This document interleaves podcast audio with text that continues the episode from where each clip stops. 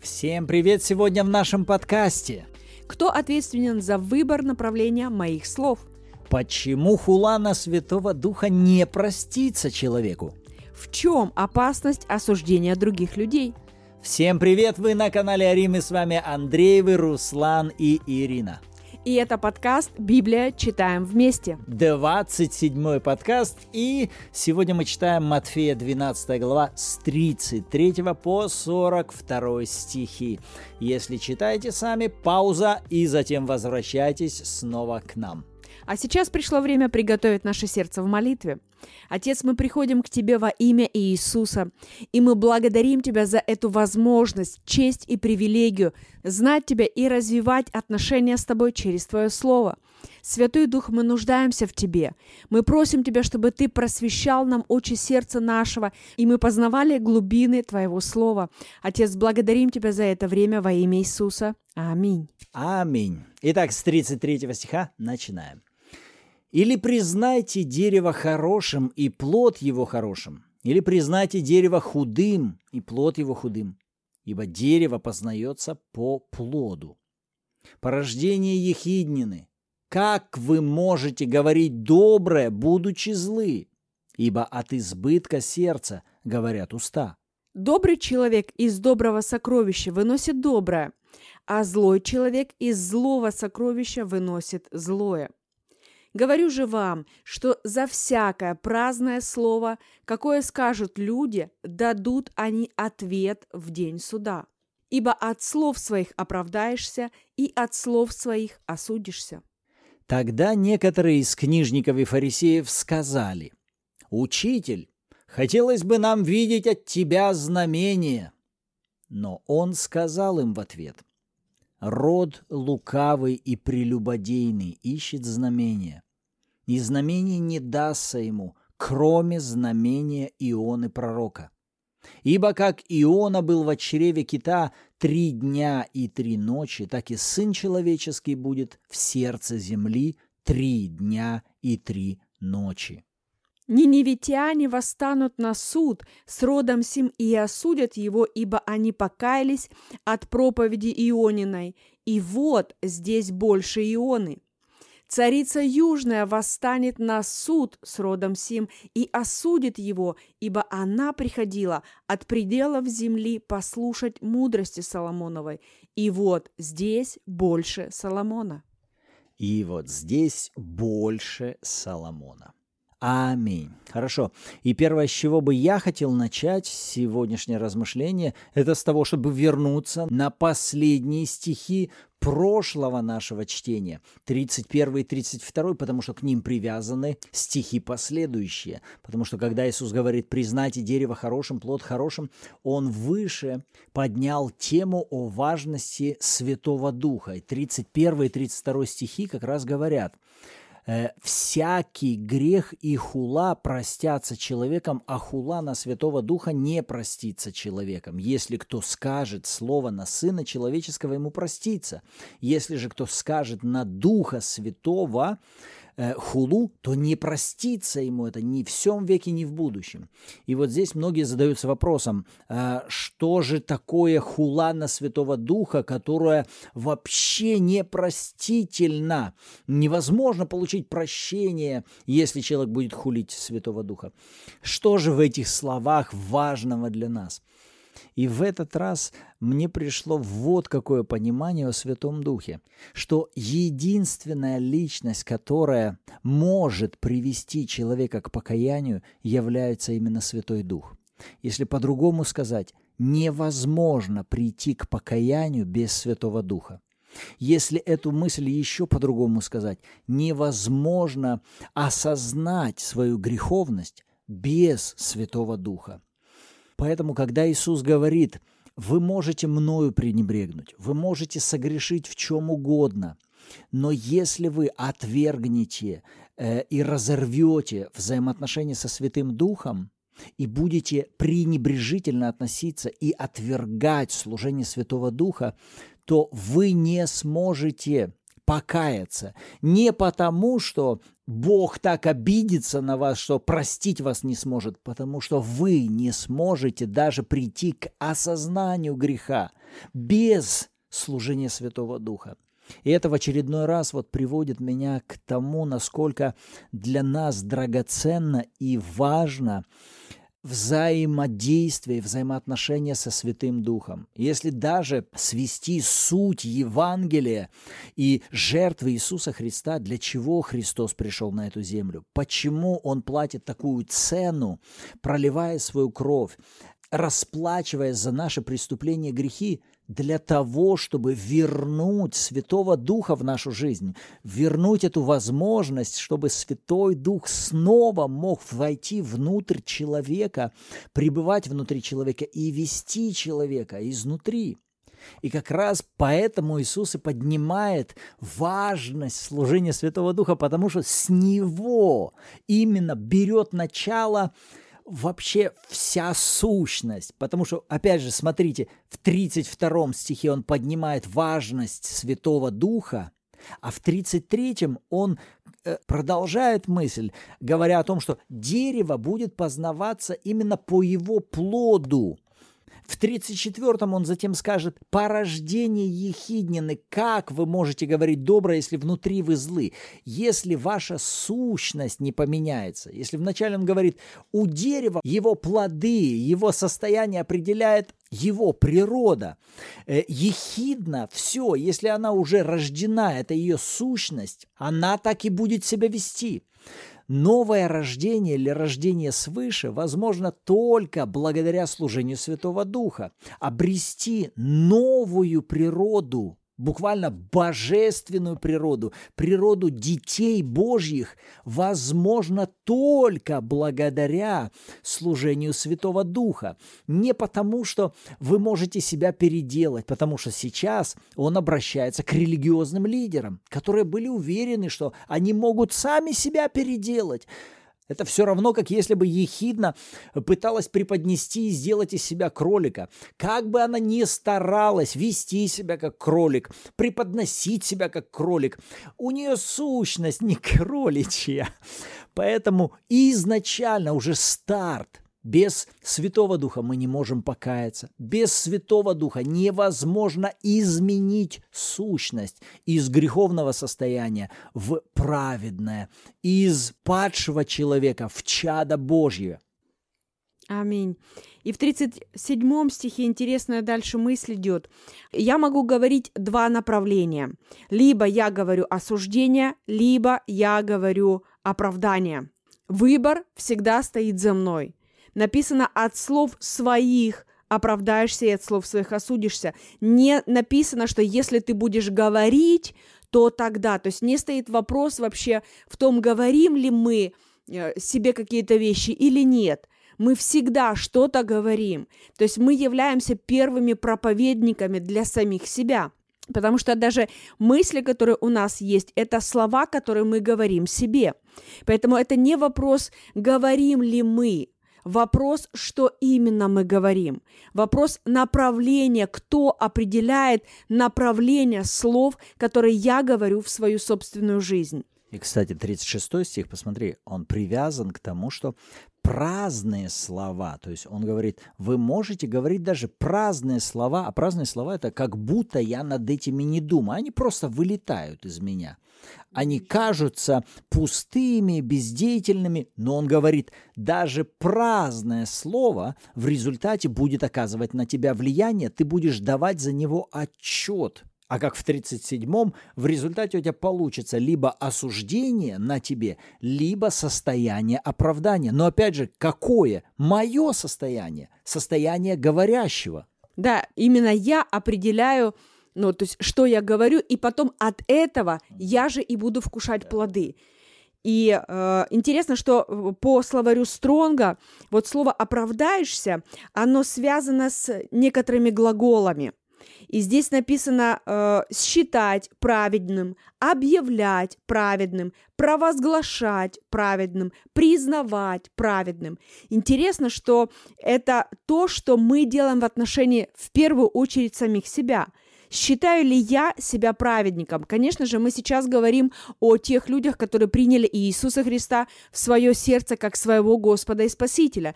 И нам, благодаря искупительной жертве Христа, уже подарено Его оправдание. Бог провозглашает меня праведником. Бог признает меня праведной через Иисуса. Весь вопрос, что я с этим делаю, как я на это реагирую, каков ответ мой, каковы мои размышления в этой теме. Считаю ли я себя праведником? Объявляю ли я это? Провозглашаю ли я себя праведником? Признаю ли я это в своей жизни? но не просто своей головой и не просто своим киванием, а именно тем, что я говорю об этом. Именно своими словами я способен активировать свою позицию оправданного. Это важно. То, что я о себе думаю, именно это я и буду о себе говорить. Соглашаюсь ли я с праведностью, подаренной мне Христом? Принимаю ли я это оправдание в свою собственную жизнь через то, что сделал Иисус? И Смотрите, тут не написано, если ты сделаешь э, себя праведным, или ты сделаешь что-то, чтобы э, ну, ты был оправдан, тогда оправдание твое. Понимаете, осуществил оправдание уже Христос на Голгофе. С нашей стороны наша ответственность активировать это в нашу собственную жизнь. И то, как мы можем это делать, мы можем делать это словами. Еще понравилась мысль, написано от слов своих. Не проблема в том, что говорят другие. Другие могут осуждать или оправдывать, но вопрос, решающий фактор, играют именно мои слова. Я могу сидеть годами и слушать проповеди, которые кто-то мне проповедует. Ты оправдан, ты праведник. Но если в результате это не приведет меня к тому, что я, мои уста говорят об этом, я так и буду сидеть в осуждении, слушая даже правильные слова о себе. Да, и это напомнило мне две интереснейших, на мой взгляд, истории. Первая история написана э, в Библии и известна большинству из нас как «женщина с кровотечением». Мы можем выделить здесь две аудитории. Аудитория вне ее, то есть это врачи, это ее симптомы в ее теле, это э, то, как она себя чувствовала. Все это говорило ей о болезни, говорила ей о проблеме, то есть говорила ей все со знаком минус но внутри нее произошел переломный момент, когда она начала говорить другое, она начала говорить себе слова со знаком плюс. Писание так и говорит, ибо она говорила сама в себе. То есть она размышляла, она провозглашала и она в результате получила то, что она провозглашала. И э, несмотря на то, что окружающие, включая врачей, говорили ей какие-то негативные, неправильные вещи, но э, в ее жизни сработало именно то, что она сама себе продолжала постоянно говорить.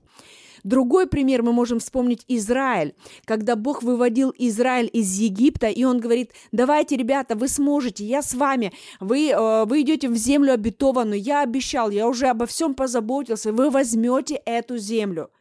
И затем, когда они послали этих 12 соглядатаев, и 10 из них приходят и говорят, ребята, мы не сможем, там такие великаны, мы как саранча в их глазах. Что они сделали? Несмотря на то, что Бог говорил им, они не приняли это внутрь себя.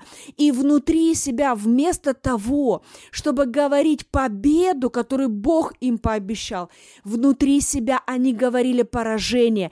И в результате на них исполнился 37 стих они от слов своих осудили себя. Буквально они сами над собой произвели суд своими словами. Мы туда не зайдем, мы умрем. И потом Бог повторит и скажет, как вы говорили вслух мне, так у вас и будет. Да, они, несмотря на обещание Бога в их жизнь, то есть они не взяли это слово в евреям, да, Павел говорит, и они не растворили это верой, то есть они не позволили этому слову проникнуть вовнутрь, и это не был вопрос Бога. То есть получается вот этот 37 стих, мы можем своими словами либо высвободить оправдание, либо самих себя ввести в осуждение и печать на этом поставить. Вот такой вердикт – и получается, это не Бог делает. И это даже не дьявол делает. Это мы своими устами способны узаканивать определенные документы, а потом тем самым давать либо позволение дьяволу приводить это в исполнение, либо позволять Святому Духу, Духу Божьему производить то или иное в нашей жизни. Буквально как будто мы, вот эти главные гендиректоры, которые подпись, вот если мы ставим эту подпись, узаканиваем ее своими устами, тем самым мы даем позволение либо миру Царства Божьего, либо миру бесов и демонов разрушать или созидать нашу жизнь. Так буквально же написано в псалмах, что ангелы, которые дарованы нам как служебные духи, они повинуются глазу Слова Божьего. То есть, когда мы высвобождаем Слово Божье в нашу жизнь, то ангелы, духовный мир, он подключается к этому. И когда мы говорим Слово Божье, то подключается духовный мир со стороны Бога. Но когда мы говорим в противовес Слову Божьему, в противовес оправданию, которое подарено нам Христом, то здесь с радостью подключается другая сторона от духовного мира. Вот здесь с радостью подключаются бесы для того, чтобы принести депрессию, для того, чтобы принести разочарование, для того, чтобы показать грехи и ошибки. Вот здесь, кстати, слово «осудишься», опять-таки, если обращаться к Стронгу, одно из значений написано «находить» или провозглашать виновным.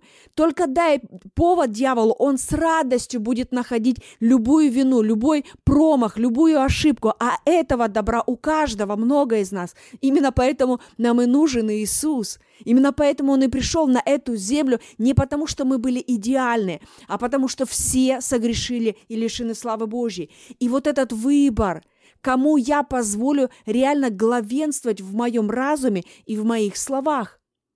И один из моментов, как мы можем практиковать эти вещи, я увидела, это э, наше отношение к другим людям. Потому что то, что мы практикуем чаще всего, в этом мы и становимся профессионалами. То есть я увидела, что эти вещи не стыкуются особо друг с дружкой. Если я э, постоянно нахожу виновными других, ищу в то, в чем они ошиблись, рассматриваю их грехи, их ошибки, промахи, как они неправильно посмотрели, подумали, сказали, что я делаю. Тем самым я себя развиваю в чем? Чтобы находить недостатки, находить промахи, находить грехи, вину, ошибки. То есть я тренирую себя в этом, свои мозги, свой фокус, свои слова. И потом я то же самое буду делать в отношении себя. И я не выйду из этого замкнутого круга. Я сам себя буду держать в осуждении и постоянно буду находиться в позиции критикана в отношении других. Но я закольцовываю сам себя, я сам себя заключаю в темницу осуждения. Поэтому, оказывается, оправдывать других людей через жертву Христа – это нам самим полезно. Когда мы учимся окружающих людей видеть исключительно через Иисуса. Это нам дает не только мир в наше сердце, но это помогает нам тренироваться, иметь фокус на Христе и себя также рассматривать исключительно через Христа – тогда мы себе будем говорить оправдание, тогда мы будем провозглашать это оправдание как в свою жизнь, так и в жизнь других людей. Тем самым, опять-таки, мы приходим к вопросу, чьим словам мы позволяем, ну, буквально руководить нашей жизнью. И получается, если мы не будем вносить слова Божьи в свое сердце, именно в сердце, выше как раз Иисус скажет, от избытка сердца вы будете выносить только то, что прежде позволили вложить в ваше сердце. Поэтому, если что-то и выходит из ваших уст, что не должно выходить, прежде это говорит о том, что вы чему-то позволили войти в ваше сердце – и наоборот, если еще чего-то так и не выходит из ваших уст, доброго, правильного, то это говорит как раз о том, что вы так и не внесли Божье отношение, Божьи истины куда? В свое сердце. Поэтому будет все равно стоять вопрос наполнения и вычищения сердца. Он здесь как раз и говорит, человек добрый из доброго сокровища выносит а злой из злого выносит злое. То есть это мы с вами, носители и выносители. Мы как затаскиваем хлам, так же и выносим его из своего сердца. Эти распорядители или переносчики – это как раз мы с вами – А еще, когда ты сказал слово хлам, мы иногда еще так цепляемся за этот хлам. И у меня сразу вот этот прообраз картинки, как вот, представьте, мусорное ведро, когда дьявол приходит с этой ложью, обвинением, что ты такой сякой, ты вот здесь плохо, ты вот это не делаешь, вот тут плохо, опять вот тут согрешил, вот тут соврал и так далее и тому подобное. То есть показывает красоту нашей плоти. И вместо того, чтобы просто собрать этот мусор, всю эту ложь дьявола и выкинуть это из своего разума, мы садимся садимся, знаете, как, как будто вот в чистом доме. Мы начинаем защищаться, мы защищаем, оправдываем Не, это. Вначале мы начинаем рассматривать это. Такое впечатление, что смаковать. Мы начинаем этот мусор весь, извините, грязный, вонючий мусор лжи дьявола. И давай пересматривать. Вот пять лет назад, вот я сделала эту ошибку, это было неправильное решение, это был неправильный выбор.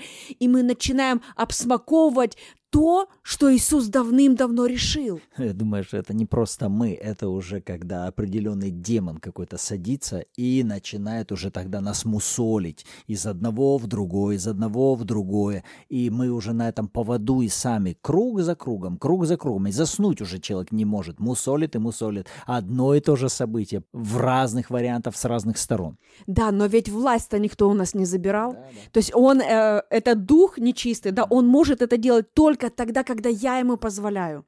Это власть, там выбор, в том-то и дело. Ну, у нас один из вопросов, да, то есть кто определяет это? Это я определяю. Друзья, это не бесы, не демоны определяют, чтобы, ну, в вашей жизни было обвинение или осуждение. Иисус с этим разобрался. И Он дал ключи нам с вами, как церкви. Это в нашей власти выбор.